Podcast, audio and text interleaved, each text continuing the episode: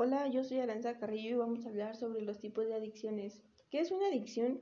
La adicción es una enfermedad crónica y recurrente del cerebro. Se basa en la búsqueda del alivio a través del consumo o uso de sustancias u otras conductas similares. El desarrollo de esta conducta implica para la persona adicta la incapacidad de controlarlo, dificultad para abstenerse, deseo del consumo, disminución del reconocimiento de los problemas derivados de la adicción y en relaciones y en las relaciones interpersonales, así como una respuesta emocional disfuncional. Esto crea problemas en la vida de la persona adulta, mermando su calidad de vida.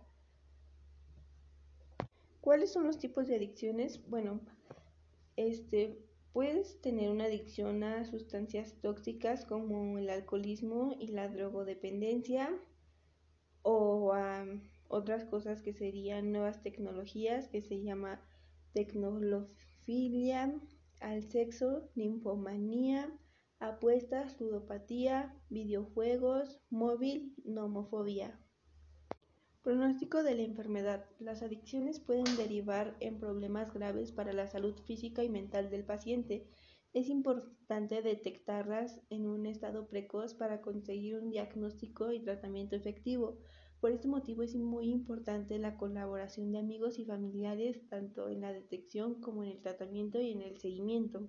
Frecuentemente las personas adictas tienen problemas de salud derivados de sus adicciones, especialmente en el caso de sustancias tóxicas. Estas pueden ser enfermedades cardíacas, pulmonares, cáncer o de salud mental.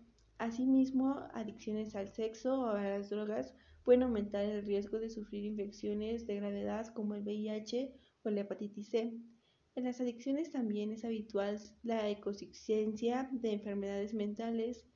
Algunos trastornos como la ansiedad, la esquizofrenia o la depresión pueden ser resultado del consumo de drogas o empeorar en consecuencia. Finalmente, las adicciones pueden terminar afectando y causando daño a otras personas, especialmente en caso de embarazo, pero también por estrés o ansiedad.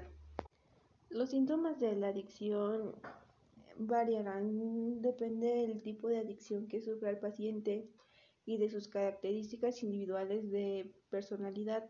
De todos modos, existen diversos signos comunes en la mayoría de los casos de adicción, que sería pérdida de control del uso con episodios de uso compulsivo que afectan a la vida en general de la persona, estado de ánimo triste, irritabilidad, deterioro de la calidad de vida, negación o autoengaño, ansiedad, obsesión, inquietud o preocupación excesiva, insomnio y sentimiento de culpabilidad.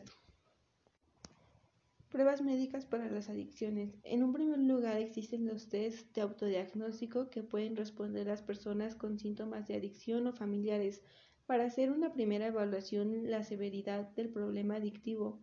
En muchos casos las personas más cercanas como amigos y familiares son los que detectan las primeras conductas o signos físicos o psicológicos de la adicción.